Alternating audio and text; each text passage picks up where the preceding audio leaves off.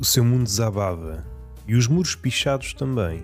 Os versos iam perdendo as suas sílabas mais raivosas. As metáforas iam ruindo, como se fossem coisas palpáveis. Pichas de outras vidas conferiam às casas abandonadas uma humanidade insuspeita.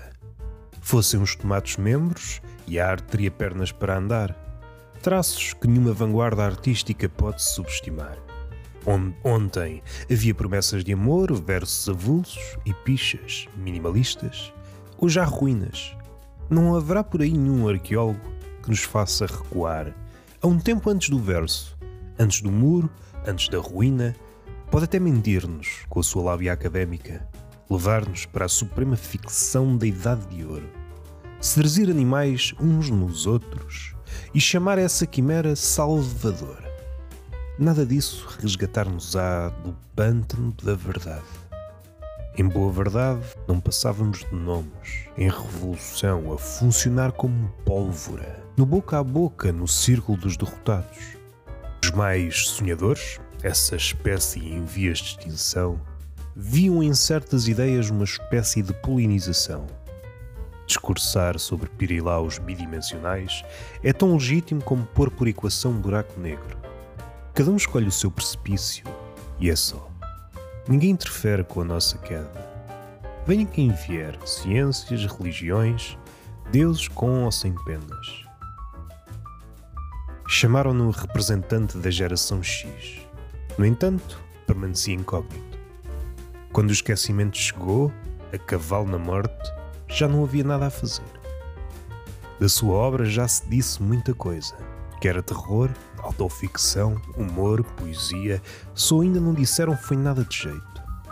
Viu-se tragicamente transformado em editor da sua biografia, a negociar com os ácaros o pó nos livros, a organizar suicidas por ordem alfabética, a esconder o dinamite das mentes mais sensíveis, a ficar sentado diante de prateleiras que incentivam o movimento. Este silêncio é sobre o que ficou por dizer. Sobre os anos de vadiagem, onde o nome não pesava e as dores de crescimento eram um termo vago na boca dos outros. Estávamos por esses dias na infância, sem saber, um terreno fértil para um sem número de metamorfoses. Apelidaram-me de traidor, que estava a tentar compreender o refrão do século.